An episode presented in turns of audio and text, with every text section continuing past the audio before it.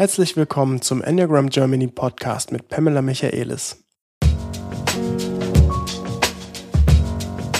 Wir schreiten voran in unserer Serie zu den neuen Enneagramm-Stilen, wo wir in vertiefenden Gesprächen differenzieren und präzisieren, um zu verstehen, wie die Wahrnehmung der neuen Stile funktioniert. Aber auch, um die Kompetenzen und Gaben zu beleuchten, die jeder Enneagramm-Stil mit sich bringt. Enneagramm-Stil 7, die Optimisten. Es ist der letzte in der Reihe des Kopfzentrums. Wir werden über Themen sprechen, die die sieben besonders prägen. Dazu gehört zum Beispiel das tiefe Bedürfnis, verstehen zu wollen. Glück, Leichtigkeit und Faszination. Das Thema Schnelligkeit und Paralleltasking. Der Umgang mit Limitierung und Schmerz.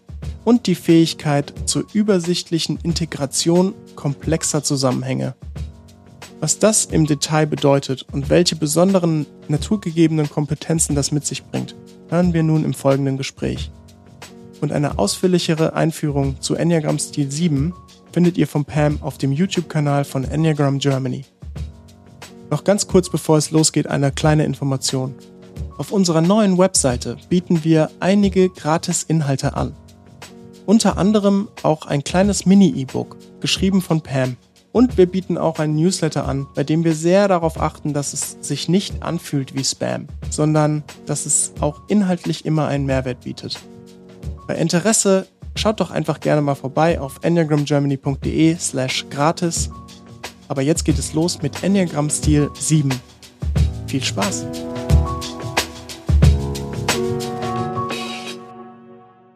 Und Pam?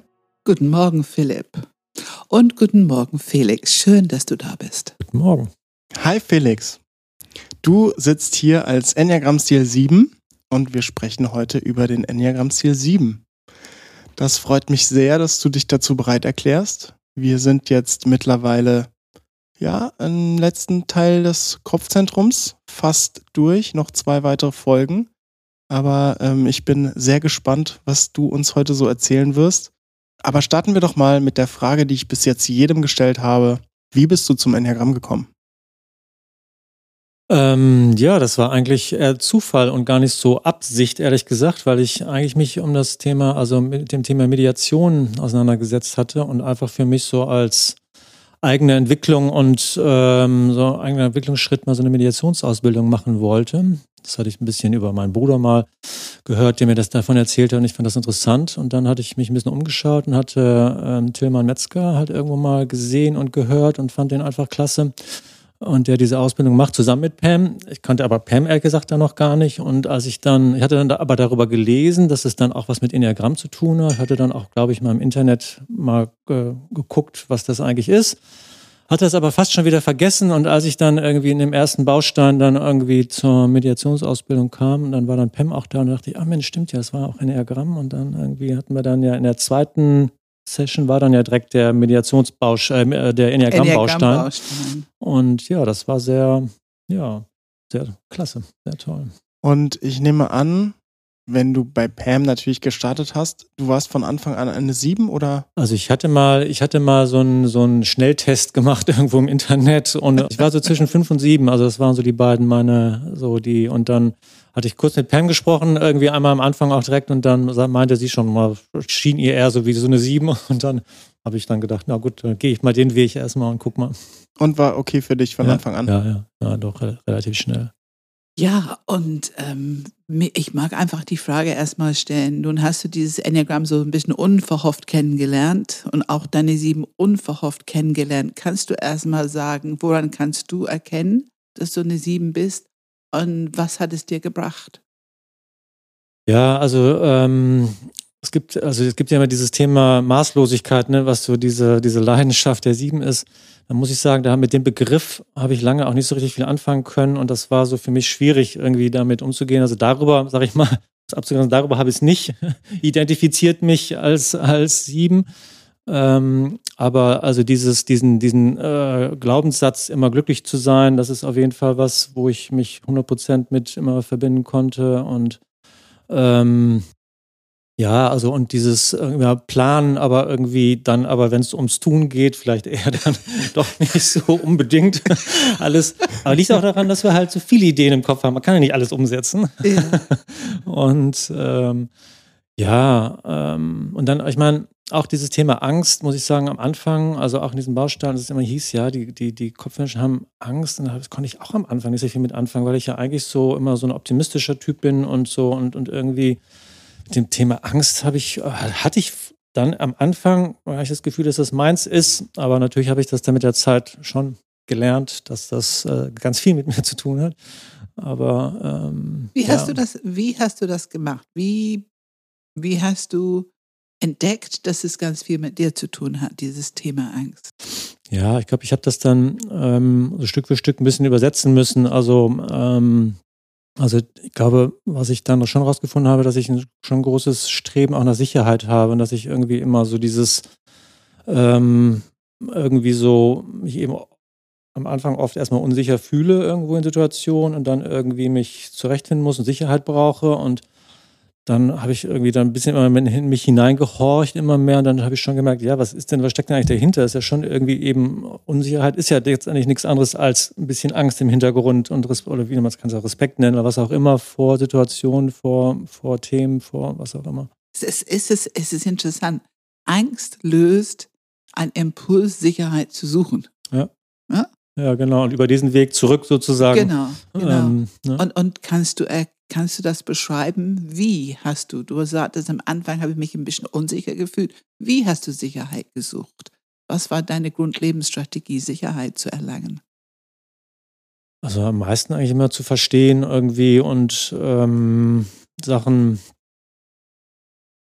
ja, also kommt ein bisschen natürlich immer drauf an, aber irgendwo, also über, über Verstehen und äh, Konzepte haben für irgendwas, Pläne haben, also und, und mich vorbereiten auf Dinge ähm, gut. Ähm, das waren schon so Strategien, um Sicherheit zu erlangen. Also es hört sich so an, wir haben hier eine sehr schöne Beschreibung von das siebener Thema. Angst ist ja ein Bauchgefühl.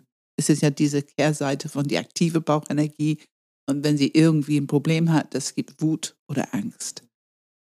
Ähm, und Bauch ist weit weg vom Kopf. Aber die Strategien, die du eben beschrieben hast, waren ganz deutlich Kopfstrategien.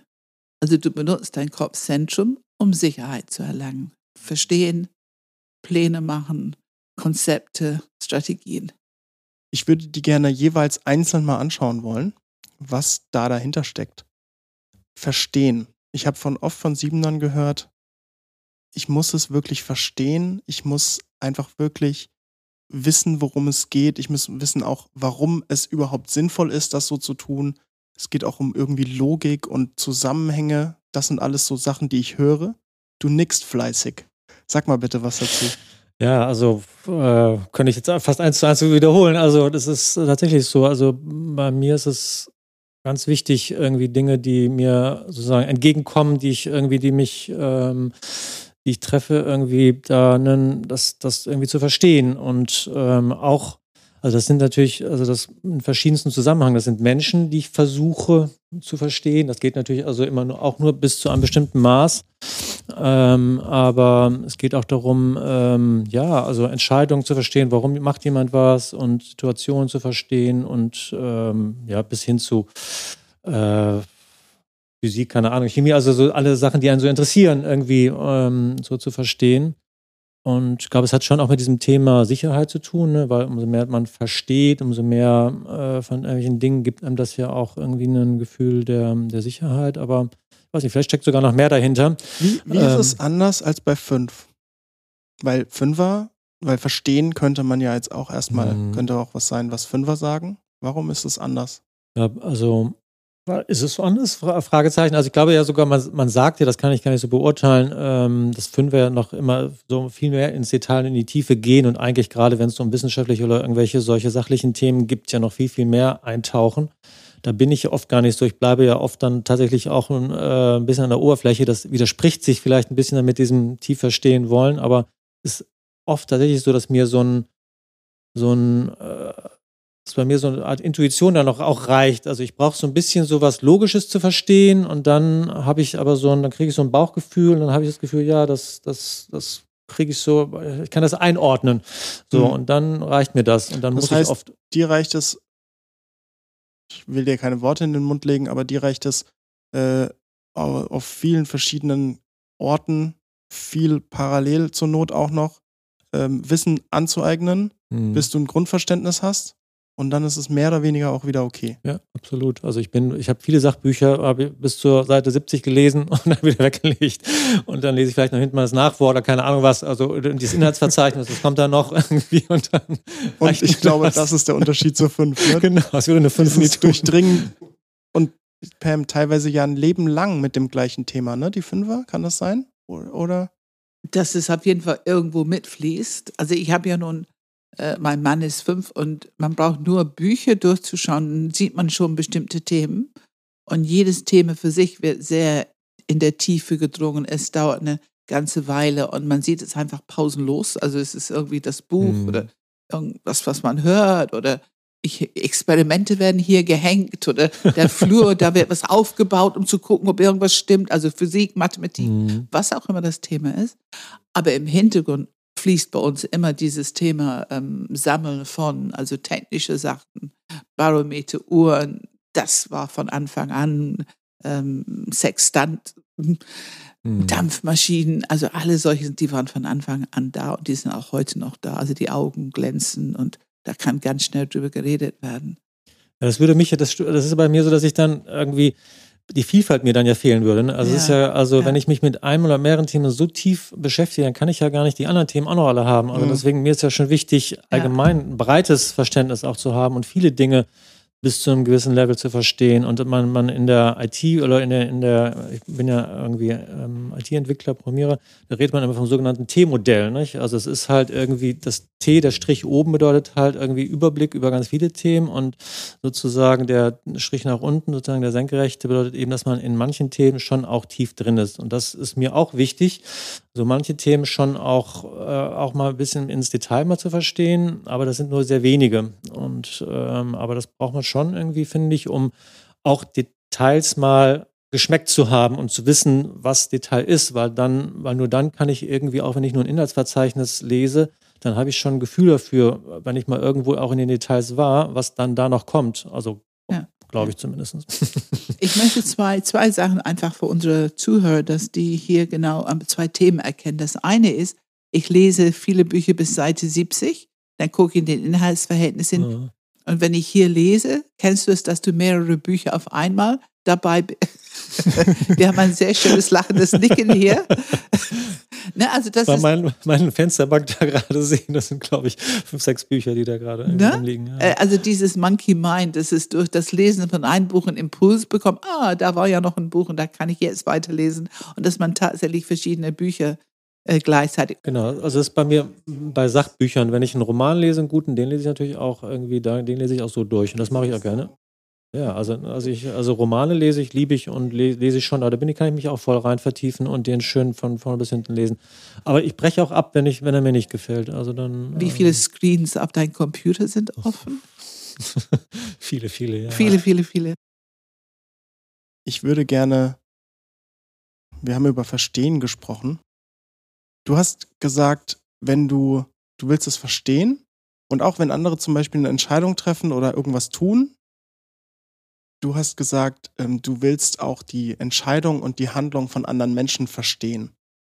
Ähm, was wäre jetzt, wenn du in einer Situation bist, in der du äh, jemand ist, irgendwie, weiß nicht, bist du Chef oder Vorges äh, mit, äh, Mitarbeiter? Moment nicht mehr. Ich war lange Zeit, jetzt bin ich normaler äh, Entwickler, Mitarbeiter. Okay.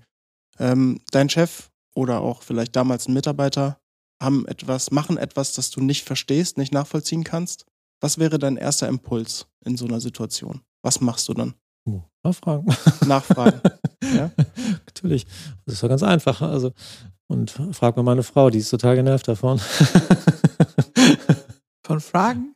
ja, vom Fragen. Ja. Weil sie als Achter irgendwie einfach macht irgendwie und, Absolut. und irgendwie sie ist, ah, musst du immer alles genau wissen. Irgendwie, das ist ja, Zwei Fragen ist gut, der dritte ist richtig nervig. Ja. ja. Und ähm, die Fragen, die du dann stellst, können das auch mal ein oder andere mehr sein, wenn du merkst, oh, das wurde nicht richtig durchdacht hier? ja, auf jeden Fall. Bist du irgendwann den Leuten vielleicht sogar selbst aufzeigen kannst, das, was du hier gerade entschieden hast, macht überhaupt keinen Sinn? Ja, also ja, mal klugscheißen kann ich gut, wenn du darauf hinaus willst. ich finde es so, ich find's interessant, ich merke es ich merk's immer wieder, so, ähm, sobald so eine leichte Unsicherheit passiert, es kommt, ich finde es interessant, dass du so antwortest, weil ähm, es kommt eine Frage und wenn diese Frage nicht befriedigt wurde, dann kommen so lange so viele Fragen, bis man einfach dasteht und sich denkt, was willst du eigentlich von mir? ja, das oder bis man einsieht, dass man irgendwas Falsches entschieden genau, hat. Genau, bis man einsieht, genau. Aber die Strategie, das finde ich so interessant, die Strategie ist Fragen. Ja. Über Fragen die Leute quasi selbst darauf bringen. So. Das, so, das finde ich ganz witzig. Ähm, das ist auch, worüber wir immer wieder reden. Fragen können alles sein. Mhm.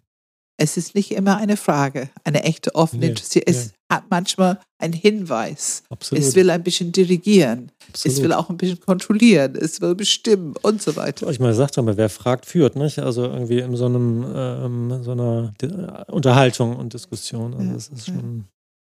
Das ist schön. Das muss ich auch mal benutzen. Mein Mann ist ja auch Kopf, ne? Ah ja. Danke. Was Neues.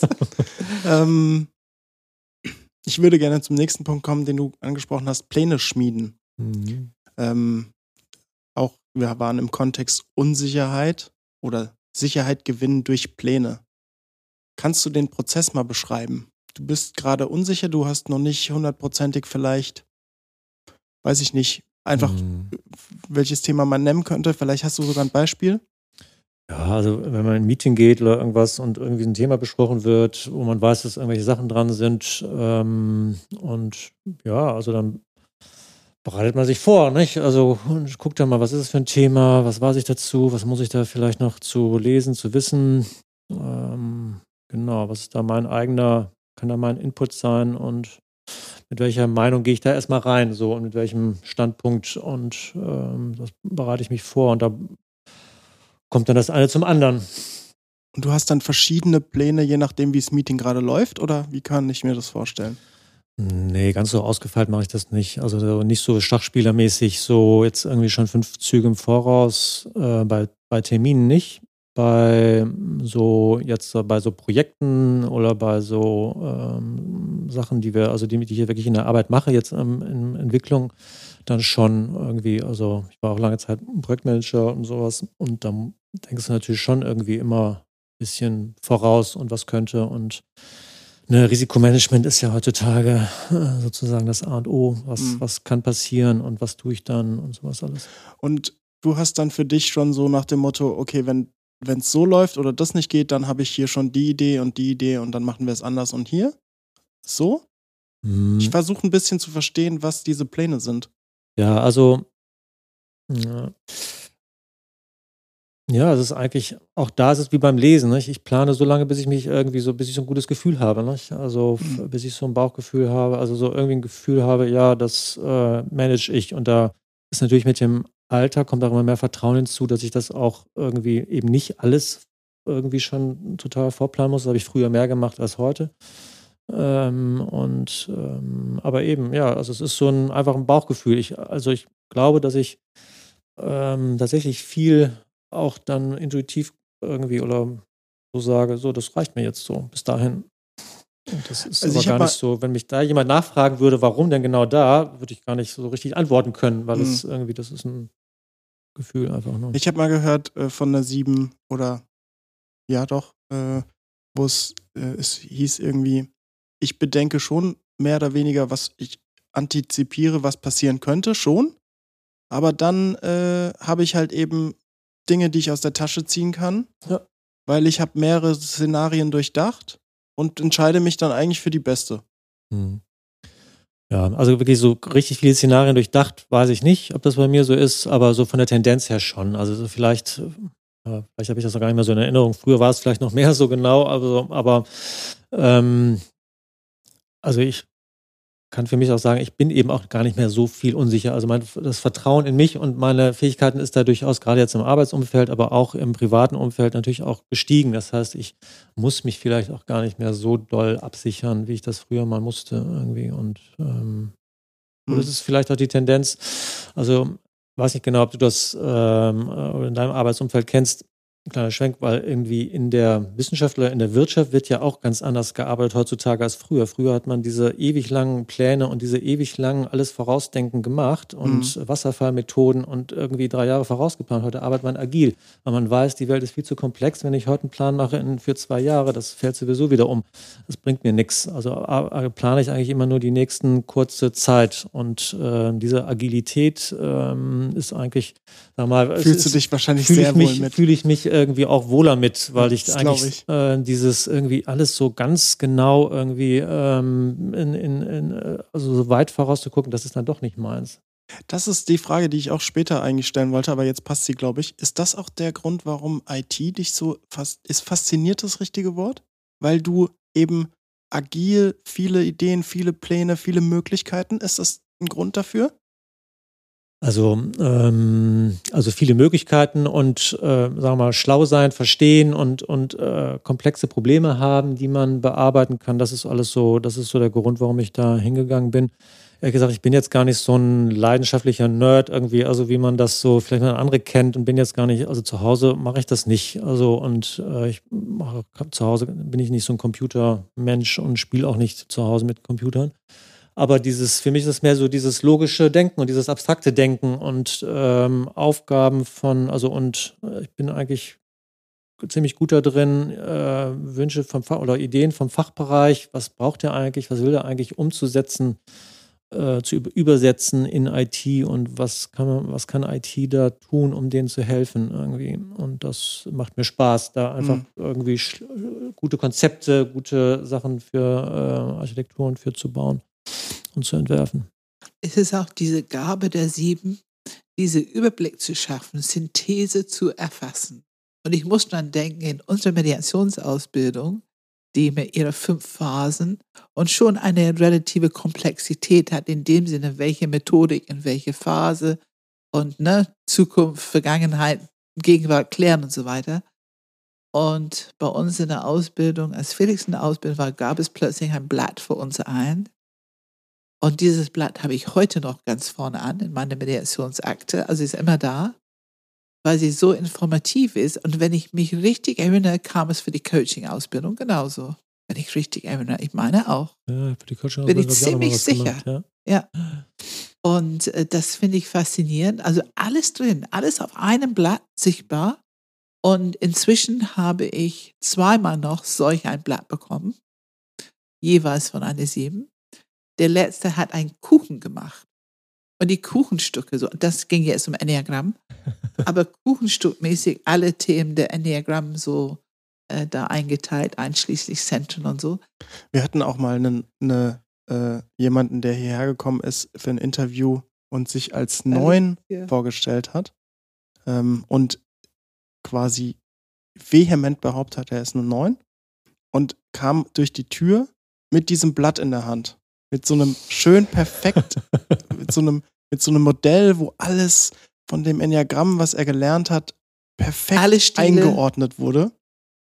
Ne? Wie, wie auch mit Erklärungen und so und wirklich auf einem Blatt. Und Pam und ich guckten uns schon so an und mussten grinsen, weil das einfach kein typisches Neuner-Ding ist, sondern es war schon ein erstes großes Indiz für eine Sieben.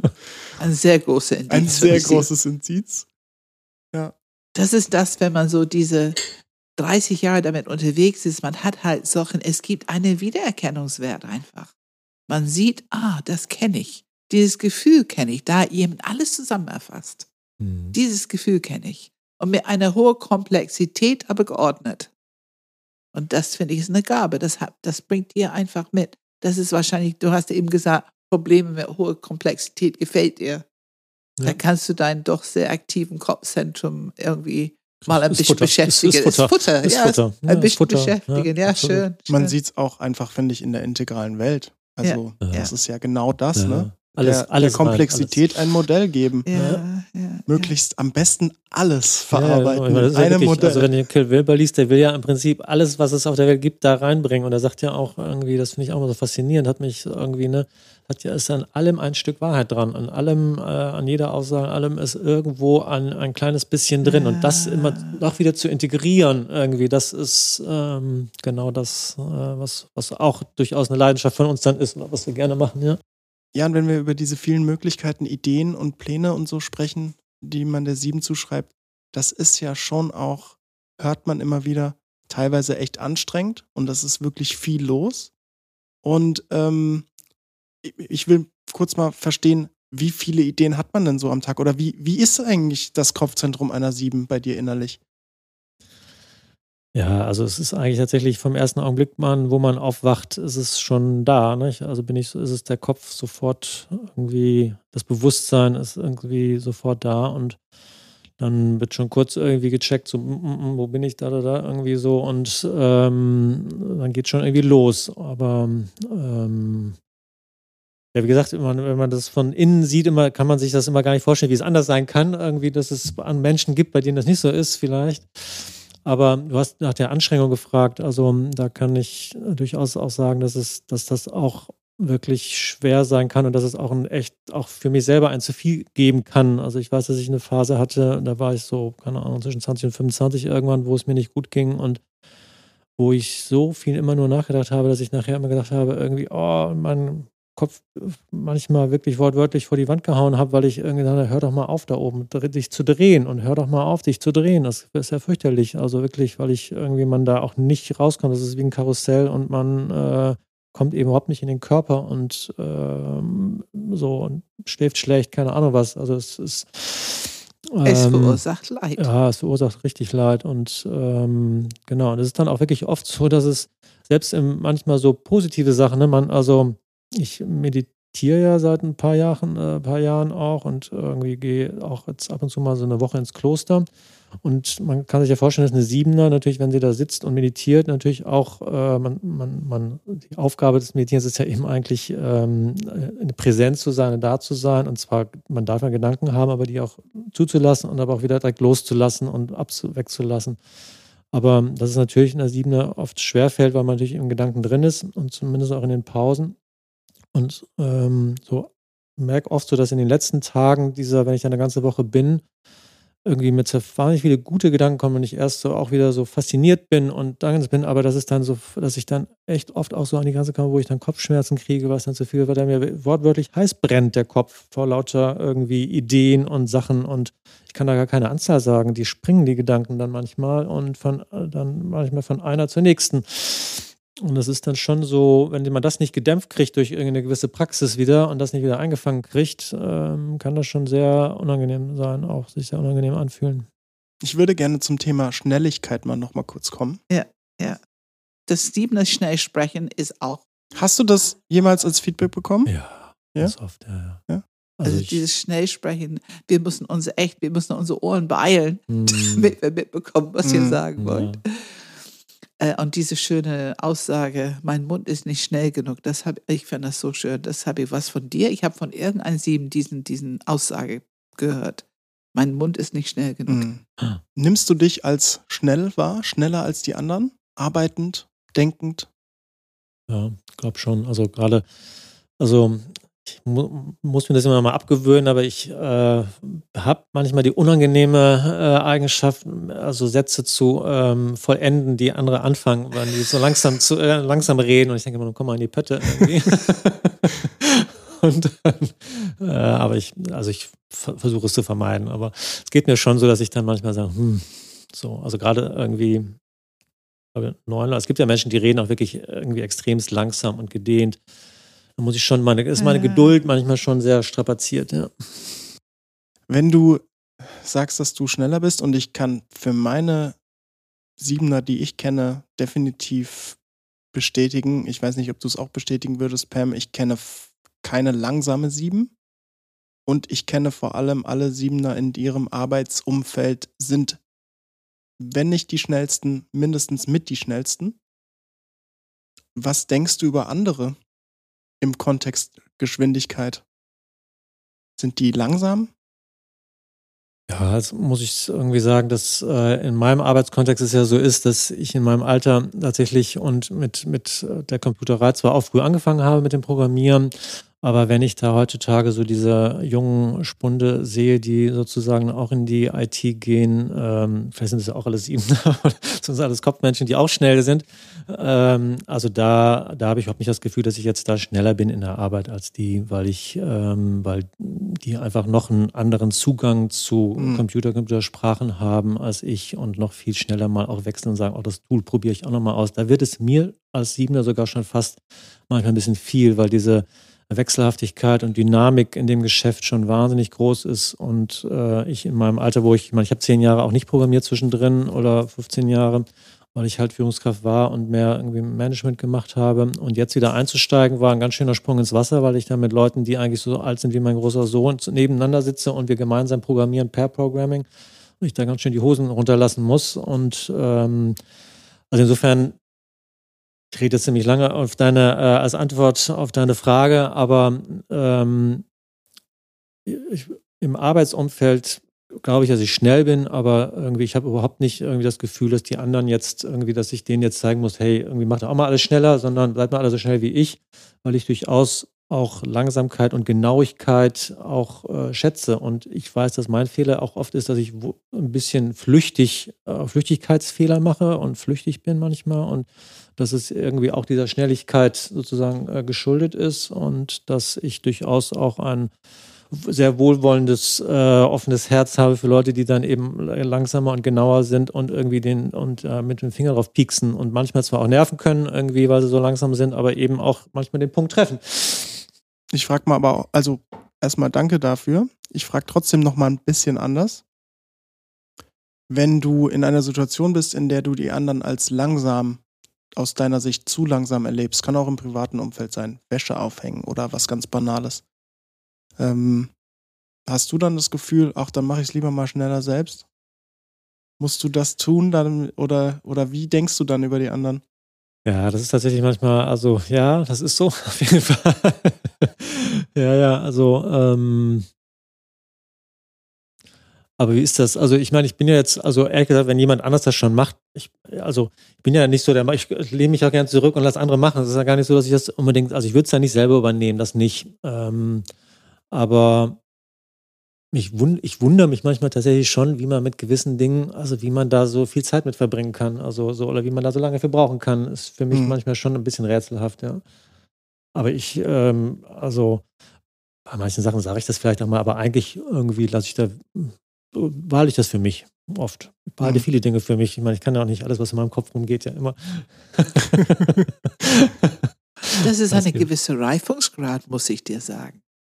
Ich glaube, dass ganz junge Kopfmenschen glauben tatsächlich, weil das ist ja, ich denke, also bin ich. Also wenn ich gerade was denke, dass es auch sofort in die Welt muss. Also ich finde, das ist eine von die Selbstmanagement-Themen. Genauso wie wir nicht alles so ein Beziehungsthema machen müssen und die Bäuche müssen nicht alles kontrollieren, nicht immer, immer genau sagen, wie was zu tun ist und so weiter. Ähm, und nicht alles ist Struktur, ist ja auch so, mhm. ne? Also jedes Zentrum hat so sein Lernfeld, aber ganz sicher ist im Kopfzentrum ein Lernfeld. Nicht alles, was ich im Kopf habe und was ich denke, muss in die Welt. Ich kann ein bisschen überprüfen, ob ich es nicht schon dreimal gesagt habe mhm. oder ob trägt es, ist, ist, ist, ist, trägt es etwas dazu bei für die Situation, die wir gerade haben oder irritiert ist ein Prozess, die sowieso schon läuft oder mhm. also man muss schon ein bisschen, bisschen Handle, ein bisschen Steuerung fürs Kopfzentrum haben. Ne? Also dieser Zeitfaktor, wir sprechen über Monkey Mind und das Faktor Limitierung. In meiner Beobachtung scheinen die irgendwie zusammenzuhängen. Wie lange bin ich bei einer Sache dabei? Und das ist eine gewisse Schnelligkeit, wenn Interesse mm. groß ist und so weiter und so fort. Und ab welchem Moment von Tiefe fängt es an, sich limitierend anzufühlen? Hm. Kannst du was mehr anfangen? Stehst ja, du, was ja, ich meine? Ja, die Limitierung fängt ja immer dann an, wenn ich das Gefühl habe, ich kann die vielen anderen Dinge, die ich ja auch noch möchte, dann eben nicht mehr tun. Und dann ist es immer eine Abwägung. Ähm, gehe ich da jetzt noch tiefer und lohnt sich das irgendwie für mich? Oder möchte ich lieber dann noch ein anderes Thema oder ein anderes Thema tiefer haben? Und das ist natürlich das, daher kommt, glaube ich, auch ein bisschen diese Geschwindigkeit im Kopf, weil man natürlich, umso schneller man das liest, begreift, versteht, ähm, dann auch schneller, ähm, also dann mehr davon machen kann. Also ich habe leider nie gelernt, quer zu lesen. Ich kann das nicht. Also, oder dieses, also ich glaube, jeder kennt Wilber, der, der liest ja, glaube ich, sieben Bücher am Tag oder ungefähr, weil er, oder keine Ahnung wie viele, weil er wirklich die, die, äh, weiß nicht, äh, fotografisch einfach nur abscannt irgendwie. Bill Gates auch, ich glaube, 15 Bücher pro Woche. Ja. Bill Gates. Ja, also das könnte ich, das kann ich nicht, aber also glaube ich, das wäre mir dann auch tatsächlich auch too much irgendwie. Also so, äh, da habe ich auch noch andere, andere Sachen. Ich mache auch gerne Sport oder sowas. Also lesen ist ja nicht ist nur, nur das Einzige. Ne? Aber ich finde diese, ich, wenn ich dabei bleiben darf, mhm. weil wir wissen, dass im Grunde die tiefste Angst der sieben, also der, der Hauptmotivation ist, viele neue Erfahrungen machen und die tiefste Angst ist, limitiert zu werden. Was ja sowas heißt wie, dann kann ich keine.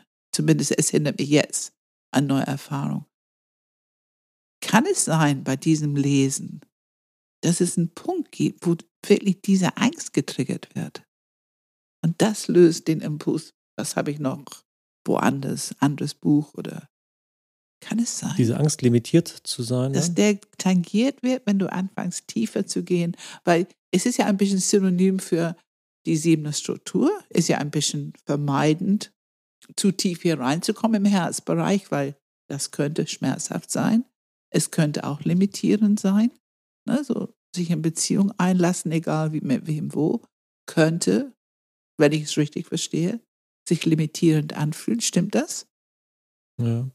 Also, ich weiß nicht, ob ich da so ganz deinen Punkt gerade kriege, ehrlich gesagt, weil ähm, limitierend ja, also wie ich das eigentlich schon eben sagte, also es ist höchstens eben limitiert, wenn ich mich mit einem Buch, also irgendwie über die Seite 70 halt beschäftige, limitiert es mich halt in dem Sinne, dass ich das andere Buch nicht lesen kann. Ja. Und dieses Aber, Gefühl, was kommt, das ja. muss ja irgendwo einen Moment geben, wo es diesen Impuls gibt. Weil das ist ja ein Gedanke. Ja. Und es dient diese Grundlebensstrategie, viele neue Erfahrungen machen zu können. Das ist ganz deutlich eine Gedanke, die dieses Grundlebensstrategie dient. Ne? Mhm. Kann ja, es so sein, dass es ein Gefühl im Körper gibt, irgendwie ja, das auslöst? Ja, so, ja. Ja, aber schwer zu benennen. Also ich, aber ich weiß, glaube ich, weiß, was du meinst. Also es ist schon dieses, ähm, ja, dieses allgemein irgendwie dieses tiefe Einlassen ist ja. dann schon irgendwie so auf, ähm, weil man dann ja sich, ja, dieses hat immer was von festlegen, hat immer was von gerade irgendwie so mit einer Sache zu, zu tief heißt immer irgendwie andere Sachen nicht. Ne? Und das, also, und deswegen ist dieses wirklich voll einlassen auf eine, eine Person, ein Buch, ein was auch immer da gerade ist, ähm, immer ja, ab einer bestimmten Stelle schwierig. Ja. Und wenn du das für dich weißt, du kennst um die Schnelligkeit, du weißt ja, wie du diese Angst verarbeitest durch deine Grundlebensstrategie, äh, du kennst die Rolle von Pläne, Lust, glücklich sein und, und, und. Und nun kennst du diese andere Seite von dieser Struktur. Diese andere Seite ist die Vermeidung von der Struktur und das ist eben dieses Limitierung. Zumindest ein zeitlicher Aspekt. Ne? Ihr könnt es ja schon sehr gut, wenn Faszination da ist. Mhm. Nur es ist ein zeitlicher Aspekt. Ne? Wann fängt es an, sich limitierend anzufühlen? Und dann gibt es so diesen Puls, jetzt muss ich aber hier raus, jetzt muss ich mal woanders hin hüpfen oder ja. wie auch immer du es nennst. Mhm. Kannst, kannst du das ein bisschen beschreiben, ähm, wie es für dich ist als sieben? Du weißt ja jetzt schon sieben, acht Jahre, dass du eine mhm. sieben bist. Wie ist es für dich heute im Vergleich zu am Anfang, wo du es gar nicht wusstest, dass das deine mhm. Lebensstrategie ist? Also wie ist es und welche Erfahrung hast du gemacht damit? Hast du irgendwas dran geändert? Also glaube schon, dass sich da, äh, dass sich da was geändert hat, irgendwie das eine oder andere. Also überhaupt, dass mir viele Sachen bewusst werden. Also sag mal, dieses anwesend sein, aber trotzdem abwesend zu sein, ist ja irgendwie, können sieben ja super gut. Also ähm, beim Essen irgendwie, man, irgendwie Leute unterhalten sich, es wird mir ein bisschen langweilig, keine Ahnung was, oder ich komme mir schießt ein Gedanke durch den Kopf und schupp bin ich irgendwie mal irgendwie parallel irgendwie schwirren dann noch irgendwelche auf, auf so, ne? wo, wo, auch immer dann gerade ähm, so und dann äh, kriege ich vielleicht noch gerade nicht mit, ah, dann bin ich wieder da und äh, was war gerade, sorry, ähm, was natürlich für die anderen auch, auch manchmal nicht so schön ist oder blöd ist und dann heißt es dann irgendwie entweder Papa äh, oder Felix irgendwie, was war denn da gerade ähm, und Wie ist es für dich, wenn du zurückgerufen wirst? Ja, schon immer so ein bisschen unangenehm peinlich irgendwie so, weil ich ist ja schon ist ja schon blöd irgendwie, ne, ja. ähm, wenn man da zusammensitzt, ja. eben nicht dabei zu sein. Und ähm, ja, aber ich habe jetzt also gerade in den letzten zwei Jahren, glaube ich, irgendwie nochmal wirklich auch ein, mehr einen Sprung dahin gemacht, tatsächlich also präsenter zu sein, ja. also und ja. wirklich ähm, äh, in Gesprächen oder wo auch immer mehr dabei zu bleiben und das ein bisschen zu überwinden, diesen Impuls, ähm, äh, da jetzt wieder schnell mal was anderes äh, im Kopf zu haben. Also klar, es ist nicht weg irgendwie und es ist nie immer, aber es ist so dieses, ja, also ich spüre innerlich den mehr, dass ich, also äh, ich merke es schneller irgendwie, wenn es passiert und kann es dann irgendwie einbremsen. Und ich Darf ich möchte fragen, es wie auch. du es merkst? Ist es ein, also ist es körperlich, ist es Kopf? Wie merkst du es? Welches Zentrum? In welches Zentrum merkst du es? Ja, ähm, ich würde es mal sagen, schon auch, dass es irgendwie so irgendwie in den Kopf kommt, aber ich weiß gar nicht, also, ähm, dass ich sage, hey, hups, jetzt bin ich ja gerade wieder weg, aber, ähm, oder ich merke es vielleicht so intuitiv ähm, doch von der irgendeiner kleinen Reaktion von dem Umfeld irgendwie so, was da, dass der Bauch aufnimmt oder irgendwas so intuitiv, dass da gerade was wieder, äh, will ich gar nicht sagen falsch läuft, aber dass da, äh, dass ich irgendwie, das wieder da ist. Hey, Philipp hier. Ich unterbreche ganz kurz, weil ich dich gerne über unser kostenloses Mini-E-Book auf unserer Webseite informieren will. Es wurde von Pam geschrieben und ist ein echt guter Einstieg ins Enneagramm. Alternativ bieten wir auch Einstiegspakete mit Online-Einführungen, Live-Interviews und auch Nachcoachings bis hin zu Panels. Bei Interesse schau einfach auf unserer Webseite vorbei enneagramgermany.de slash Einstieg. Und jetzt geht's weiter mit unserem Interview mit Enneagram Stil 7.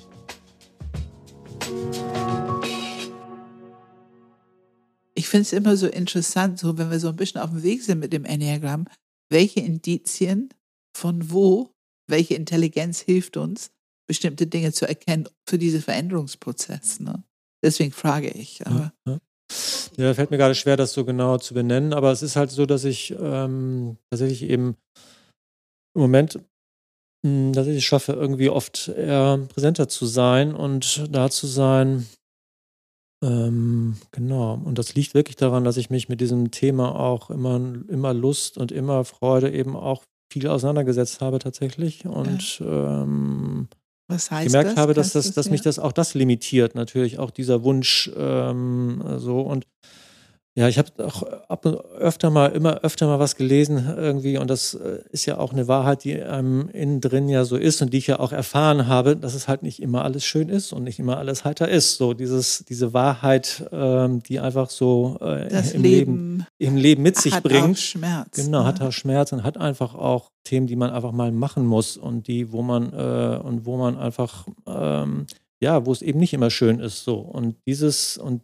diese, das glaube ich, habe wirklich diesen diesen Glaubenssatz oder dieses äh, irgendwie höchste irgendwie immer glücklich sein zu müssen, das habe ich ein bisschen abgelegt und habe für mich irgendwie immer mehr jetzt doch ähm, tatsächlich ja, also und das ist nicht nur im Kopf, dass ich diese, dass ich das glaube, sondern dass ich, das ist auch wirklich vom Bauch, glaube ich, eine Entscheidung irgendwie wirklich so im, äh, gefühlt mit dem Bauch eine Entscheidung ist, das nicht auch, auch anderes zu tun und das nicht immer haben zu müssen.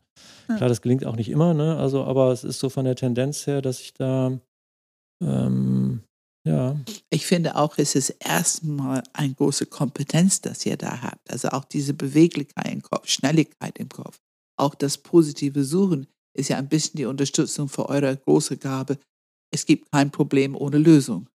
Ne, also da seid ihr für anderen auch unterstützend mit dieser Haltung und diese Gabe. Also hm. weghaben wollen wir es nicht. Nein, nein, nein, nee, genau. Aber mehr zur Verfügung haben. Ja. Ne? Ja. Was, also ich höre mehr Präsenz. Hm. Und ich höre Bauch. Es ist eine Bauchentscheidung. Und das ist für mich das Bild von sieben. Es ist ja ein Ballon mit einem Faden und da kann ab und zu mal jemand ein bisschen dann ziehen. Das ist vielleicht ein bisschen Spaß kurz, aber die sieben fliegt immer weg. Mhm. Also wirklich runterziehen und geerdet sein, wenn man unbewusst ist, ist wohl ein sehr schlechtes Gefühl. Mhm. Stimmt das?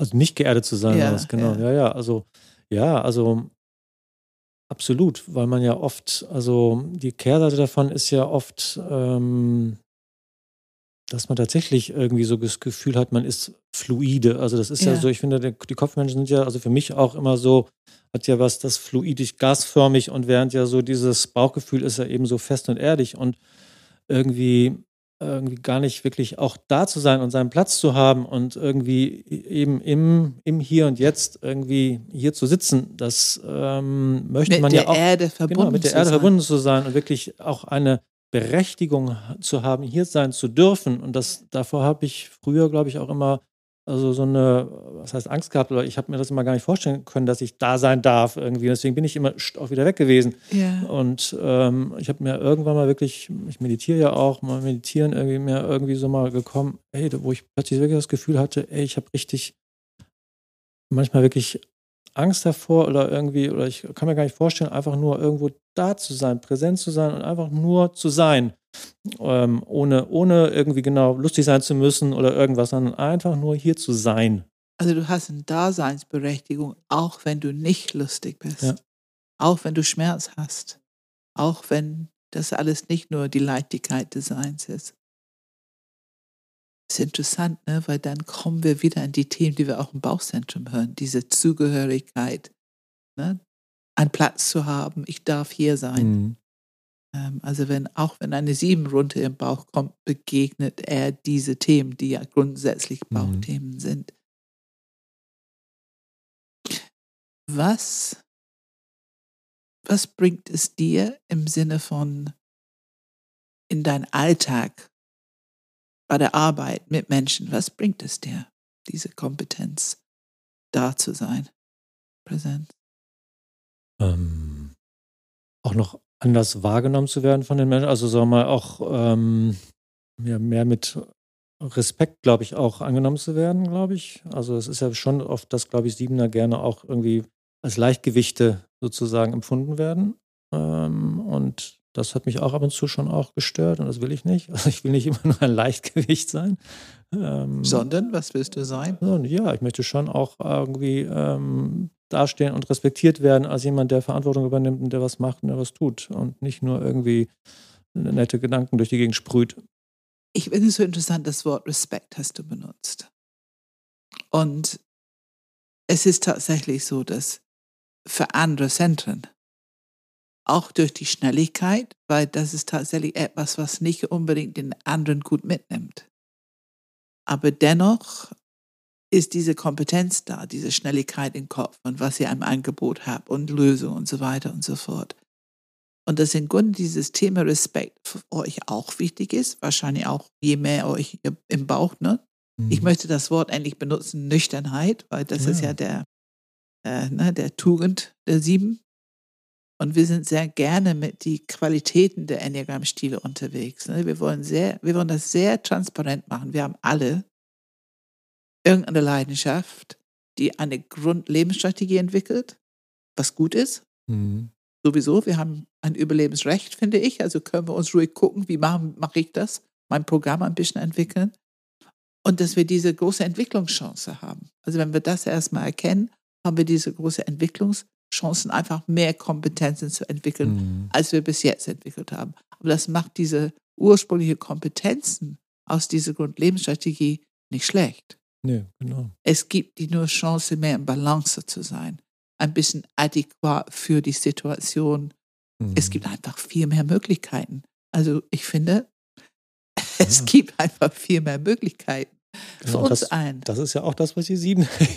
ne? Also, ich meine, die Möglichkeiten der anderen Zentren ähm, noch wirklich äh, auszuschöpfen, ist ja auch gerade, also auch gerade für mich als sieben ist es ja fantastisch. Also, das mal spüren zu dürfen, dass das eben, dass da auch das geht, dass man wirklich irgendwie in seinem Bauch sein kann, dass man ganz still sein kann und wie ein ruhiger See und nicht wie ein Monkey Mind durch die Gegend irgendwie hetzt. Das ist ja auch super anstrengend. Also, ich meine, wie entspannt ist das mal irgendwie wie ein See sein zu dürfen, ein stiller und nicht immer irgendwie durch die Bäume zu springen.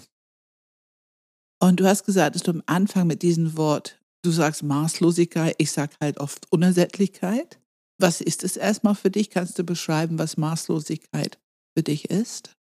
Ja, also Ich glaube, dieses, ähm, ja, also immer wieder was neu, also immer wieder, also alles mit Lust, also alles damit zu verbinden, irgendwie, irgendwie das mit Lust und, und Glück und Heiterkeit zu verbinden und das nicht mal, also, also irgendwie alles muss mit diesem Thema sein das ist schon irgendwie so maßlos. Das ist so irgendwie, dass es auch mal eben was anderes gibt als glücklich zu sein. Das ist irgendwie wahnsinnig schwer sozusagen so reinzukriegen in den Kopf, sondern es ist so, es muss immer irgendwie auch gut sein.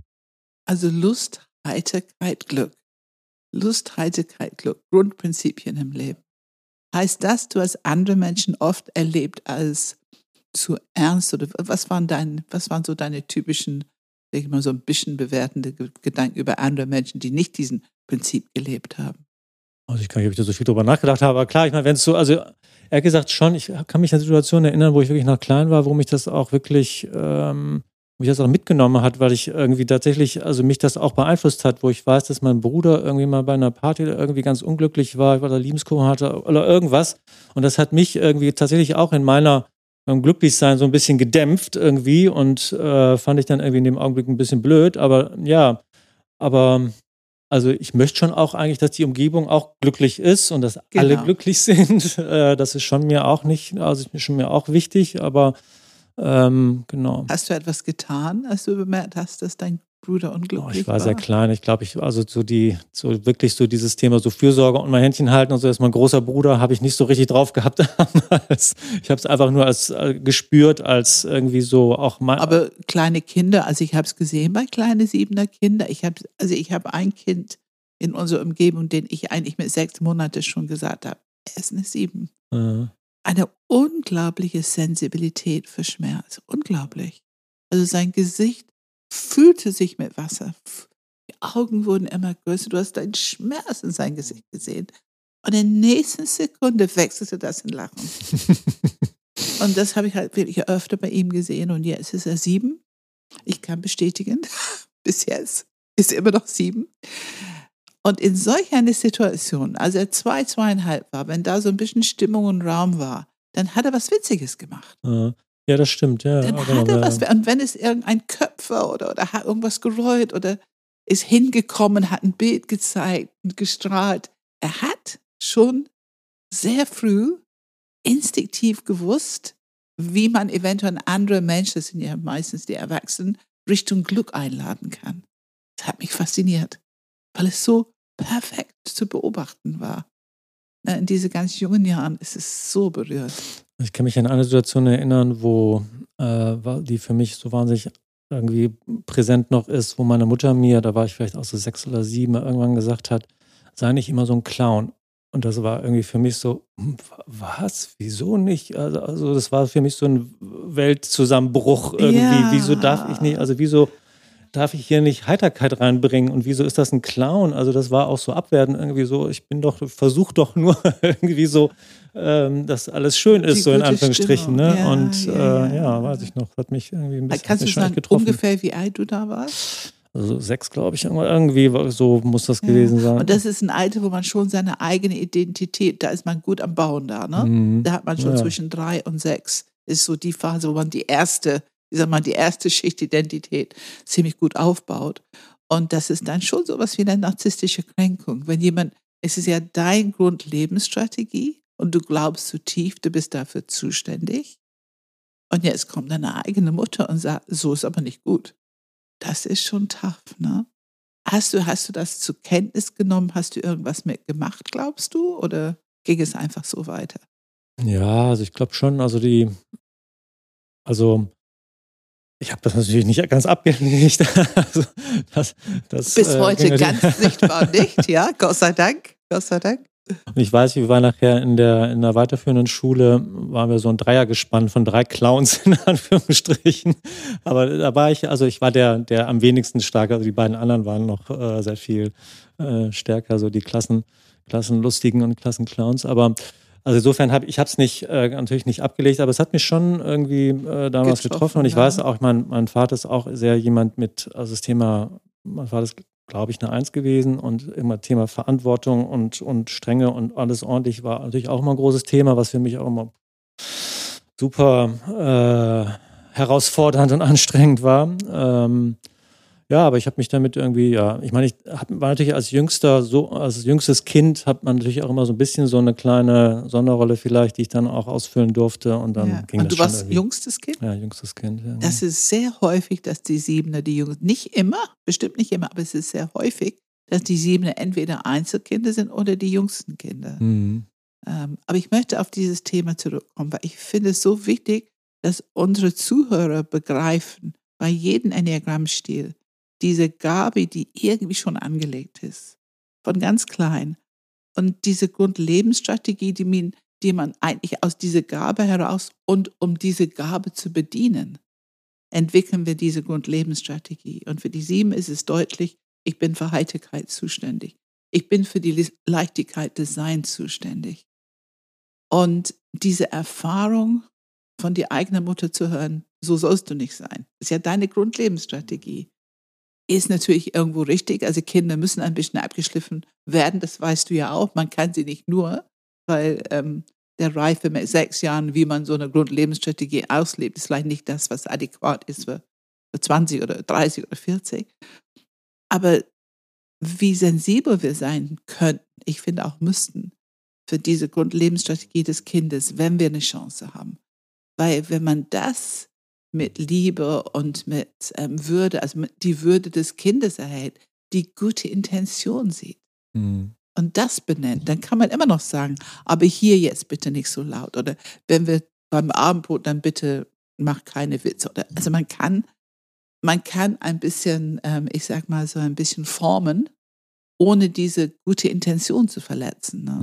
Ja, ja. Es braucht natürlich viel Wissen und Sensibilität, aber es ist auf jeden Fall für mich so ein Thema, in Coaching, in Menschen begleiten, auch in Mediation, spielt eine ganz große Rolle, wenn wir ein bisschen übersetzen können und diese Grundgabe im Leben, diese Grundlebensstrategie und die gute Intention dahinter, wenn wir das irgendwie auf den Tisch bringen können, wenn das sichtbar werden kann für die Parteien, dann ähm, das verändert viel. Ne? Oder vielleicht eben mal mehr im Erziehungsbereich bei Erziehern und Lehrern vielleicht mal das Enneagramm noch streuen. Wir sind schon dabei. Ah. Wir sind schon dabei. ja, ja, ja.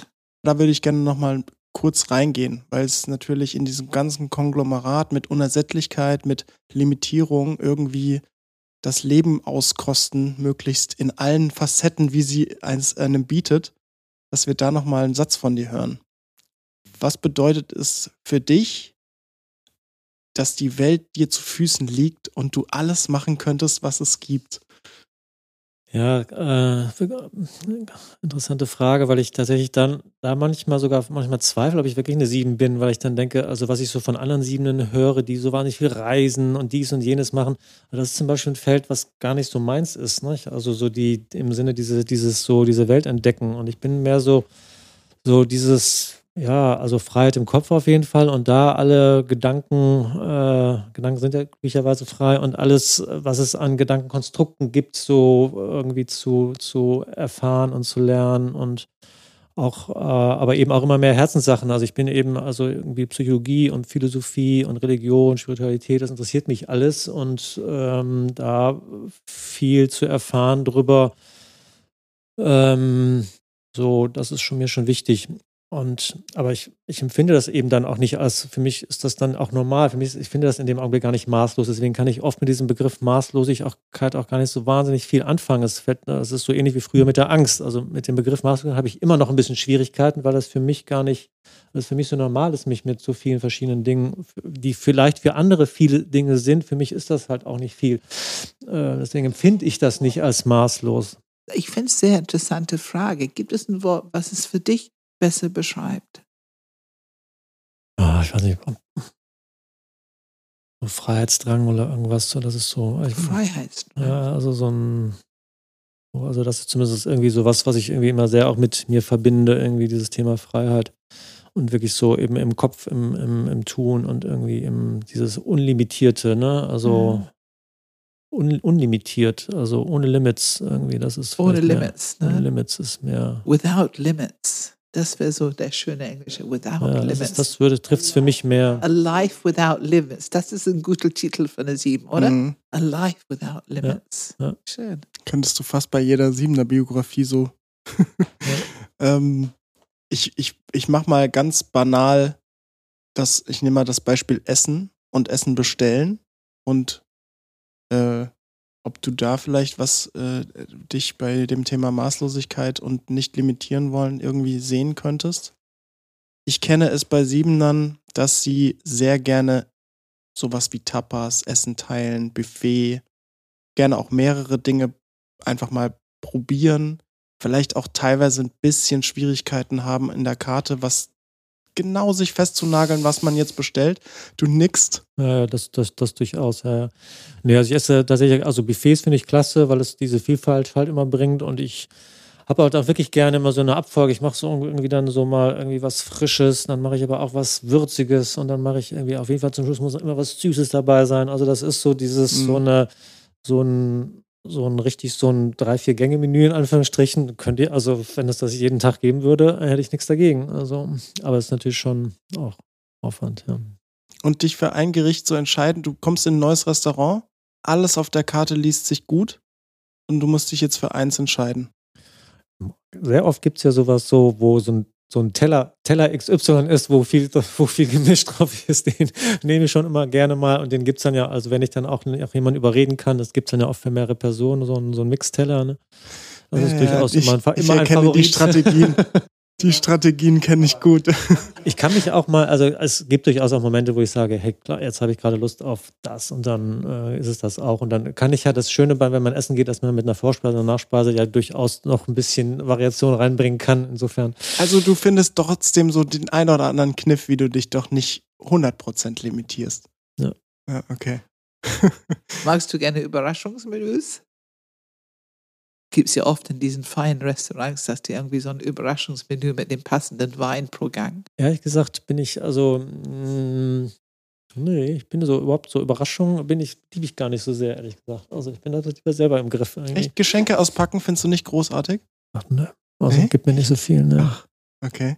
Ganz im Gegenteil, also ich bin zu viel Überraschung. Also wenn ich, also meine verstorbene Frau hat mal irgendwie so eine Überraschungsparty für mich organisiert. Das war für mich irgendwie, ehrlich gesagt, total schlimm und einschränkend, weil ich halt selber nicht den, ich hatte selber nicht die Kontrolle. Ich war so, äh, ich wusste nicht, was mit mir passiert. Also irgendjemand, irgendwas sozusagen wurde da über mich hinweggestülpt, was ich nicht sozusagen gemacht hatte. Das war, fand ich irgendwie, war leider kein, kein gutes. Äh, Das haben Geschenk. Fünfe gemeinsam.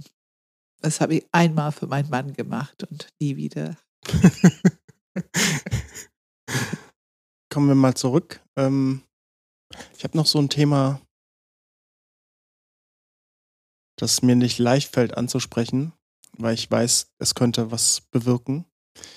Ähm, deswegen mache ich es jetzt einfach mal mit so einem Mini-Experiment. Wenn ich möchte dir jetzt ein Wort nennen und ich bitte dich zu spüren, was deine erste Reaktion ist, wenn ich dieses Wort sage. Schmerz. Ja, das habe ich schon erwartet nach deiner Einleitung, so was in der Richtung, deswegen ist es jetzt gar nicht so sehr überraschend.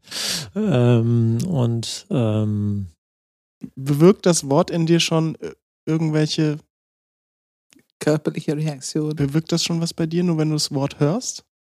Nee, nicht mehr. Also früher glaube ich schon und Früher, ähm, genau, aber jetzt tatsächlich, also ja, also es ist schon was irgendwie genau, also äh, ich spüre schon, klar ist da irgendwas, was so ein bisschen so, mm, mm, so, äh, so, wo so die, die Antennen hochgehen und wo so, ähm, ähm, ja, was tun, so, so, Könnte man sagen, eine hohe Sensibilität? ja, genau, wo ich sofort also hellwach bin sozusagen und Ja. sage, ups, ähm, was, so, wie, wie gehe ich damit um, was ist da genau, ist da, wo ist die Fluchttür sozusagen?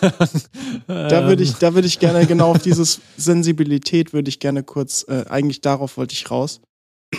Man sagt den Sieben danach, das habe ich auch erst von Pam gelernt und seitdem habe ich es überprüft und es für mich als relativ stichhaltig empfunden.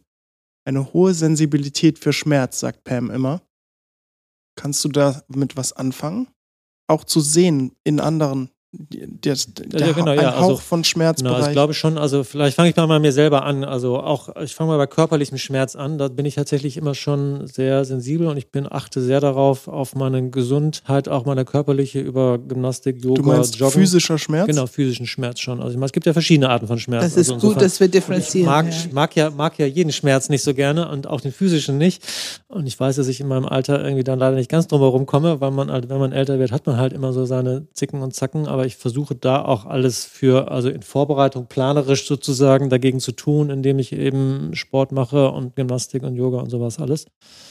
Jetzt mit dem Hund gerade immer hochtragen, die Treppe hoch und runter, habe ich es natürlich doch wieder ein bisschen im Rücken und ich habe halt nicht gerne Schmerz und deswegen versuche ich ihn auch da zu vermeiden, indem ich da vorbeuge. Ne? Also da mit dem mal angefangen, aber ähm, so seelischen und äh, so Herzschmerz kann man natürlich irgendwie, gibt es nicht so gute Vorbereitungsstrategien für, so weiß ich nicht, äh, wie, wie vielleicht jetzt für körperliche Sachen, aber da, ähm, ja, also, aber ich kann das, wie gesagt, ich kann es nicht vergleichen, aber äh, ja, glaube schon, dass ich eine große Sensibilität habe und irgendwie eben auch leicht ähm, auch verletzlich bin und so eine hohe Sensibilität habe. Ich bin schon leicht auch mal, ähm, ja, ich lasse mir das dann nicht so anmerken, aber mich können auch kleine Bemerkungen schon so innerlich ein bisschen so, hm, so ähm, wehtun einfach. Und ähm, ja, genau. Und ich spüre tatsächlich eben auch, also ich äh, habe auch ein gutes Gespür, glaube ich, so im Raum irgendwie, wo, wo, wo, wo Sachen sind. Aber das habe ich nicht immer tatsächlich. Das kann ich, also es kommt darauf an, wo ich gerade meinen Fokus auch habe. Wenn ich zu sehr in Gedanken bin und zu sehr in, in irgendeinem äh, gerade äh, im Kopf und, und, und äh, irgendwelche Ideen schmiede oder irgendwas, dann geht mir das auch total, kann mir das auch total verloren gehen äh, mal. Aber ich, äh, wenn ich so ein bisschen den Fokus drauf lege und ein bisschen sozusagen meine Fühler da ausfahre, kann ich dann, äh, habe ich da auch eine sehr große äh, Sensibilität für. Und da ist diese Verbindung, dass Verantwortung anspringt. Ne? Das, das, das ist, wo wir haben es, diese Grundlebensstrategie der sieben ist diese irgendwie in Verantwortung, ich bin dafür zuständig, dass es Schmerz nicht gibt. Mhm. Ich bin dafür, es wegzumachen. Also klar, ich äh, möchte gerne, dass es irgendwie drumherum irgendwie gut ist, aber eine Verantwortung für irgendwas möchte, also das ist so ein Thema, mit dem ich mich auch im letzten halben Jahr, glaube ich, viel beschäftigt habe und wo ich auch einen anderen Zugang inzwischen zu habe, aber Verantwortung ist ein, so ein Thema für, für ich mache gerade ein Kreuz irgendwie. Ne? Ja, ja, ja, ja, ja. Ein schwieriges Thema. Es ist auch interessant, weil ich glaube, also ich komme langsam zu dem Entschluss, dass jeder Enneagramm-Stil offensichtlich in relativ jungen Jahren diesen Verantwortungsbereich für sich angeeignet hat es sind halt sehr, sehr unterschiedliche Bereiche. Mhm. Also nicht eine Acht, ne? ganz andere Bereiche. Ich als zwei habe ich auch meinen Verantwortungsbereich, eben, dass die Menschen glücklich sind. Es ist zwei und sieben haben eine Menge gemeinsam, wenn du sprichst über die Themen. Natürlich oh, nicht. Ich, ich habe auch ganz, ich denke auch ganz oft so, auch das könnte ich genauso sagen. Also genau, drei und genau. sieben ist auch. Also ich sitze Ja, hier und kann ganz vieles, ja. aber ich weiß, dass es eine komplett anderes Körpererfahrung ist und natürlich andere Sprache und ich gehe anders mit um. Ne? Aber, aber ich finde es interessant. Wenn du das Wort Verantwortung nicht magst und ich spreche das Thema an, dass Siebener offensichtlich in jungen Jahren schon eine Grundlebensstrategie entwickeln, um Schmerz zu vermeiden und Schmerz der anderen wegzumachen. Und wir haben schon von dir gehört, man macht es, weil man es selber nicht gut erträgt. Also es tut einem selber weh, wenn jemand anders einen emotionalen Schmerz hat. Ne? Mhm. Man projiziert natürlich seinen eigenen Abwehr gegenüber Schmerz auch in den anderen und denkt, oh, wie schlimm muss es dem gerade gehen, wenn er Schmerz hat. Ne? Oder wenn es ihm Also so du willst geht, es weghaben. Und das ist ein, den eine Überlebensstrategie. ne? Es ist, also es ist fast stammhirnig. Ne? Ich kann hier nicht überleben, wenn es Schmerz gibt. Ob es meins ist oder ob es jemand anderes ist. Das ist einfach, das tut mir weh. Das halte ich nicht aus. Hm. Das ist mehr, als ich ertragen kann. Und das ist das, was ich sehe. Ich sehe das in die Kleinstkinder und dann sehe ich dieses, dass es gewechselt wird in ein Lächeln oder was Lustiges tun oder so. Das fasziniert mich. Ich denke, Mhm. so ist das, so funktioniert das. Dann habe ich noch zwei Fragen. Was ist gut daran, eine Sieben zu sein? Ja, also ich ähm, mag es schon sehr irgendwie so irgendwie diese Gedankenwelten und dieses so dieses Universum, was sich da so ähm, gibt, ähm, was man da so in seinem Kopf halt ähm, haben kann, irgendwie da, da drin rumzufahren und zu schwirren. Ähm, das ist schon äh, was und eben dieses, diesen Spaß daran, eben auch so an, an Probleme zu lösen, irgendwie und damit sozusagen, ich denke mal, ich zum Beispiel bei meinem Beruf ist wirklich ja, irgendwie, es macht mir tatsächlich eben Spaß, Sachen, also Probleme zu lösen da. Also dass, äh, dass man da so diese Gleichzeitigkeit von ich habe Spaß dabei und es ist auch noch irgendwie was, was Positives, was auch noch irgendwo Wert bringt an, an anderer Stelle. Was ist gut daran für andere Menschen, dass du eine Sieben bist, wenn Menschen dir begegnen? Ja, ich glaube schon. Also wie gesagt, also ich mh, mm, glaube schon, dass ich irgendwie auch Stimmung, ähm, dass ich Heiterkeit und Leichtigkeit in die Stimmung bringen kann. Ähm, aber eben zwischen auch gelernt hatte, dass es auch andere Sachen gibt und dass man das, dass vielleicht andere auch nicht immer wollen. Also dass es auch schön ist, andere Sachen zu haben, aber dieses, ähm, zumindest dieses, diese, dieses Potenzial irgendwie zu haben, dass man das, wenn man das Gefühl hat, das tut jetzt ganz gut, auch mal mit einem mit einem Witz oder irgendwas auch dann irgendwie diese, diese Leichtigkeit wieder reinzubringen. Hm. Und ähm, aber eben glaube ich schon auch, also das hört sich auch wieder so ein bisschen klugscheißerig an, vielleicht, aber es ist eben auch Dinge gut zu machen und richtig zu machen irgendwie. Ne? Was geht ja viel darum, irgendwie auch in der, in der, in der Welt ähm, gibt es ja viele wichtige Themen und ich glaube, wir Siebener können dann schon dazu beitragen, irgendwie im Sinne von das nach eben nach vorne denken, ähm, auch wirklich die, die, die, die Dinge richtig zu machen und irgendwie überhaupt die, die richtigen Dinge zu tun. Das ist ja es gibt ja zwei mhm. Ebenen. Ne? Erstmal das Richtige zu tun und das, was man tut, dann auch richtig zu tun. Ähm, das äh, haben wir, glaube ich, schon, können wir was beitragen. Mhm. Da merkt man ein bisschen die Linie zur Eins, ne? Die, die ich bei den Sieben dann auch gerne mal sehe. Darf ich was dazu sagen, weil ich sitze hier mit so diese Sätze im Kopf. Also für mich ist, ähm, ihr macht das Universum für uns auf irgendwie, indem ihr eine hohe Komplexität erfasst, strukturiert und Innovation da reinbringt. Also für mich ist ein Gefühl von, ihr macht das Universum für uns auf, aber es ist nicht mehr so überfordernd komplex und irgendwie wird es fassbar. Und durch irgendwelche Ideen, Innovation, das ist wie so ein Weg, den ihr da aufzeigt. Also das ist schon, und wie du sagst, die Richtung ist nach vorne. Mhm.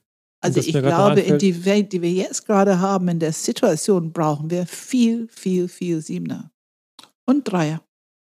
Und vielleicht, was mir gerade auch noch anfällt, dieses, dieses, was mir auch immer ganz wichtig ist, ist tatsächlich dieses Integrierende, ne? Also wirklich eben viele verschiedene Ideen und Sachen irgendwie, die im Raum sind und die vielleicht am Anfang noch konfliktär sind ähm, und, und sich gegeneinander streben, plötzlich irgendwie auch eine Ebene zu finden, wo sie sozusagen wieder zusammenpassen. Ja, ja. Das ist was, was irgendwie, was wir wirklich, glaube ich, eine Gabe haben, die eben daraus kommt, dass wir diesen Konflikt nicht gerne mögen. Also, dass wir halt genau das nicht gerne, deswegen haben wir immer, versuchen wir eigentlich immer zu gucken, hey, wo, wo lässt sich das wieder vereinen? In welcher, über, durch welchen Blickwinkel? Ne? Wo lässt sich irgendwie immer was, was eigentlich erst äh, schlimm als Kampf oder Konflikt aussieht, wie kriegt man das doch wieder zusammen?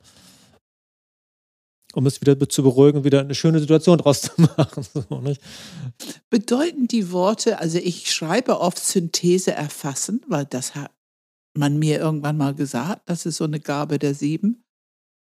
Sind das Worte, die für dich beschreiben, das in App, was du eben beschrieben hast, also ja, Synthese erfassen? ja. ja? Ja.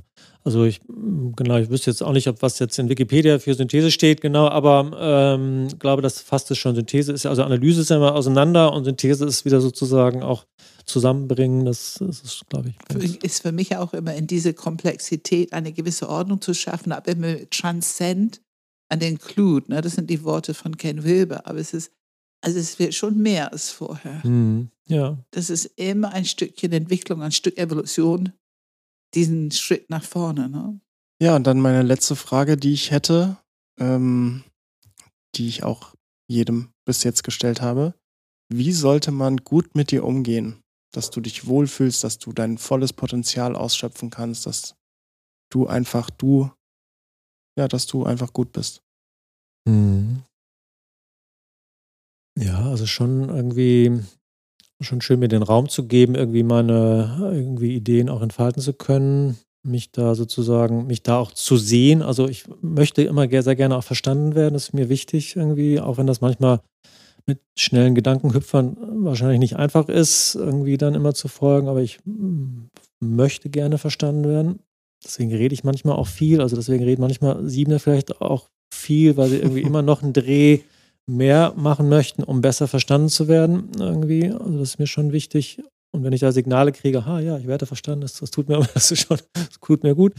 Und irgendwie deswegen ein bisschen so Anerkennung ist irgendwie, weiß nicht, ob das ein Siebener Ding ist, aber ist auch, auch den Siebenern wichtig. Da und ist sicherlich der 3-7 Lookalike, ja. ähm, und ähm, ja, und wenn man mir was sagen möchte, das irgendwie schon immer auf nette Art und Weise und mit Humor irgendwie, irgendwie zu sagen, wenn es jetzt so Sachen sind, die ich vielleicht nicht so gerne hören kann. die darf ich, dürfen ja trotzdem sein und darf man mir sagen, aber eben auf eine gute Art und Weise irgendwie, so dass es nicht, ähm, ja, dass es eben trotzdem wertschätzend bleibt irgendwie. Die Wertschätzung ist, glaube ich, sehr wichtig. Ne? Also wo Bauchmenschen Respekt sagen würden. Mhm. Ich glaube, im Kopf, die brauchen das Gefühl von Wertschätzung, werden die etwas hören auch wenn was die hören ist vielleicht, ich stimme nicht überein oder ja. ich glaube, es wäre besser, wenn du das machst oder so, aber. Wie sollte man einer sieben gut verklickern, wenn das, wenn die eine oder andere Idee zu viel um die Ecke kommt und das einfach weder machbar noch realistisch noch irgendwie, wir haben uns eigentlich jetzt für einen Plan entschieden, wir müssen das jetzt wirklich mal einfach fertig kriegen. Hier nicht noch weiter Ideen dieses, diesen Frust haben manche Menschen ja mit sieben. Mhm. Wie verklicke ich dir es da so, dass du dich trotzdem nicht überrumpelt schlecht fühlst? Ja. Also habe ich tatsächlich gerade so ab und zu mal solche, so ähnliche Situationen in der Firma, wo mir dann tatsächlich mein ähm, Product Owner dann einfach sagt, das finde ich ja völlig okay, hey, ist jetzt gerade nicht der Zeitpunkt, lass uns da irgendwie in ein paar Wochen nochmal drüber reden, ist jetzt schon zu weit nach vorne gedacht oder zu viel irgendwie. Also damit kannst du gut umgehen. Damit kann ich umgehen, ja. ja okay. Also, aber ja, also ich muss sagen, ich, ich, wie gesagt, bin ja schon ein bisschen länger dabei, auch in vielen Dingen und bin ja nicht mehr so jung. Also da, da habe ich eben auch selber schon bei mir den, den eigenen Dämpfer, dass ich den, also den eigenen Filter drin. Also ich ähm, das, das kommt gar nicht mehr so oft vor. Es kommt nochmal vor, aber gar nicht mehr so oft, weil ich Dann, den eigenen Filter schon habe, so von dem Machbaren oder nicht Machbaren. Also mir geht es schon manchmal auf den Wecker, wenn andere dann also zu viel irgendwie immer Ideen reinbringen, weil ich, ähm, weil ich äh, auch denke, hey, mach mal gut sein jetzt irgendwie, was ist denn jetzt irgendwie tatsächlich hier realistisch? Dann äh, versetz dich vielleicht mal kurz in deine hm. jüngeren Jahre zurück. Wie wäre es dir da gegangen, beziehungsweise vor allem, was hätte dir da geholfen, wenn jemand sagt, Du immer mit deinen Ideen, ey. Wir sind doch gerade ganz woanders. Ja, also wie gesagt, eben nicht so, äh, so, so du mit deinen Ideen, sondern eben, ey, tolle Ideen, aber irgendwie äh, vielleicht jetzt gerade noch nicht so, wir sind noch nicht so weit. Also, oder sagen wir mal, das kommt noch. Oder ähm, lass uns erstmal, ähm, also das ist eigentlich mein eigener Spruch, den ich immer sage, lass uns erstmal Schwarzbrot machen, bevor die Radieschen kommen. Also das ist so, okay. ähm, ne, so das, da kann ich durchaus mit leben. Okay. Ähm, dieses ist, ist nicht dran, ne? Also es ist okay, es ist gut, aber es ist jetzt gerade nicht der Zeitpunkt der richtige irgendwie. Oder es ist, ne, das, das kann, da kann ich gut mit umgehen. Ich finde es so wichtig zu wissen, auch das ist wieder so ein Punkt zu verstehen, wenn wir mit Siebenen zu tun haben. Ihre Ideen sind so ihr Babys irgendwie. Mhm. Und man sagt nicht, dein Baby ist hässlich, ne? Oder also äh, einfach wirklich wertschätzen, sorgsam damit umzugehen und zu wissen, alle, also Kollegen, oder im Alltag, äh, wenn man eine Sieben umgeht, wird manchmal ein bisschen Realitätsprüfung. Es hilft einfach, es ist eine Unterstützung für die Sieben, wenn man Realitätsprüfung macht, wie lange geht es, wie viele, welche, wie viele Leute haben wir, um irgendwas umzusetzen. Also man braucht schon die Realitätsprüfung, ein bisschen Stopp, aber mit viel Wertschätzung und einfach wissen, dass das diese Idee ist, äh, ist, ist Schöpfung, ist meine Schöpfung ne, für die mhm. Welt sozusagen und mhm. es braucht ein bisschen, äh, ein bisschen Pflege. Was ich auch so spannend finde an sieben, also was ist gut daran? Was ich so toll finde, ist, wenn es eine Situation gibt, in der keiner gerade so richtig weiter weiß, äh, sei es auch von mir aus im privaten Kontext, oh, wir müssen noch ein Auto zurückfahren oder ähm, wie planen wir den Tag, weil wir müssen uns irgendwie fünf teilen und wir wissen gar nicht, wie wir es hinbekommen sollen. Und dann äh, nehme ich so wahr, dann kommt so eine fünfsekündige Nachdenkphase und ich bin dann schon mit meinem Gedanken teilweise woanders oder ähm, denke mir so, okay, es ist ein Problem, ich weiß nicht, wie wir es lösen, wir machen es halt einfach irgendwie. Und auf einmal kommt so, also, ich habe jetzt den Plan, wir machen es so. Und ich denke mir jedes Mal, yes, yes, jetzt kommt der Plan und wir machen es genauso. Und äh, es funktioniert, ist einfach immer durchdacht, das passiert, äh, äh, passt, ähm, irgendwie hat vorne, hinten Fuß, äh, man muss nicht drüber nachdenken, ob da irgendwas vergessen wurde. Es ist einfach ein fertiger Plan. So, und das in wirklich super schnell ähm, mit Themen, wo man sich vielleicht mal hier oder da ein Bein ausreißen müsste. Mhm. Und ich denke mir jedes Mal so, oh, danke. Danke, dass du mir jetzt gleich den Plan erzählst. Und das ist dann immer so, das ist wie so Balsam auf die Seele. So, man hat dieses, diese schwierige Situation vor sich und auf einmal kommt so, wir machen es so. Und dann geht's los. Das ist natürlich sehr unterschiedlich. Ne? Da, da reagiert eine 3 auf den Plan von jemand anders, der das Leben erleichtert und vielleicht auch ein bisschen effizienter macht.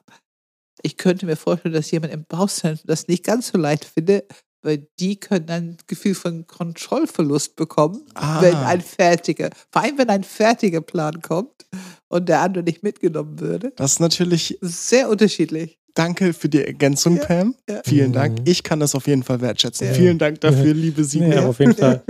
Ging gerade sehr ganz, ganz gut wie Balsam runter. Vielen Dank. Also, das, ähm, also erlebt das schon auch irgendwie, dass das dankbar aufgenommen wird und aber mal, also tatsächlich ist oft meine Strategie auch eher das in, in Form von Vorschlägen sozusagen, von Ideen sozusagen, nicht als fertigen Plan irgendwie so mhm. vorzubringen. Ich kann mich gerade jetzt wirklich an so ein Meeting gar nicht lange her erinnern, wo wir auch irgendwie an einen Termin mit dem Fachbereich vorbereitet haben, wo wir was vorhatten und wo dann auch jemand, der den eigentlich organisiert hatte, nicht so richtig den Plan hatte, was denn da eigentlich jetzt passieren soll und ich dann auch mir sofort fünf Sachen in den Kopf schossen und ich sagte, hm, ja, und dann immer das so, ja, aber lass doch mal überlegen, ob das irgendwie eine gute Sache ist und das und das und das. Und er freute sich und ja, okay, genau, ja, so machen wir es.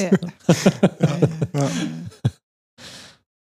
ja, also wir haben, glaube ich, sehr ausführlich und sehr interessant und sehr tolle Erkenntnisse gewonnen äh, von der Sieben, von dir. Danke, Felix, dass du dich bereit dazu erklärt hast, äh, dich so zu öffnen. Vielen Dank, dass du da warst. Ja, danke Felix für deine Zeit. Es war sehr, sehr schön, einfach so ein bisschen mit dir plaudern zu können. ja, ich danke euch. Hat mir auch Spaß gemacht. Wenn ihr Fragen und Anregungen habt, dann schickt uns doch gerne eine E-Mail an podcast at enneagramgermany.de. Ansonsten freuen wir uns sehr, wenn dir diese Episode gefällt und teile sie gerne, falls du zum Beispiel Menschen kennst, die ein Enneagram-Stil 7 sind oder auch vielleicht noch auf der Suche dann ist das ja vielleicht genau das Richtige für diese Person. Eine andere Möglichkeit für einen guten, fundierten Einstieg ins Enneagramm bieten wir auch auf unserer Webseite unter enneagramgermany.de slash Einstieg. Dort haben wir verschiedene Pakete gebündelt, die dich dem Enneagramm und dir selbst näher bringen werden. Und da ist auch ein kleines kostenloses Mini-E-Book dabei. Abonniere auch gerne unseren Newsletter wenn du mehr Inhalte über das Enneagramm haben willst. Wir versuchen sehr stark darauf zu achten, dass kein Gefühl von Spam entsteht, sondern wir wollen auch wirklich immer einen inhaltlichen Mehrwert bieten. Ansonsten bieten wir weitere Gratis-Inhalte, Online-Einführungen, Seminare, berufliche Weiterbildungen und Ausbildungen an. Das ist alles auch zu finden auf unserer Webseite. Und das nächste Seminar, das ansteht, ist unser Subtypenseminar im Januar. Und ich danke wirklich vielmals fürs Zuhören.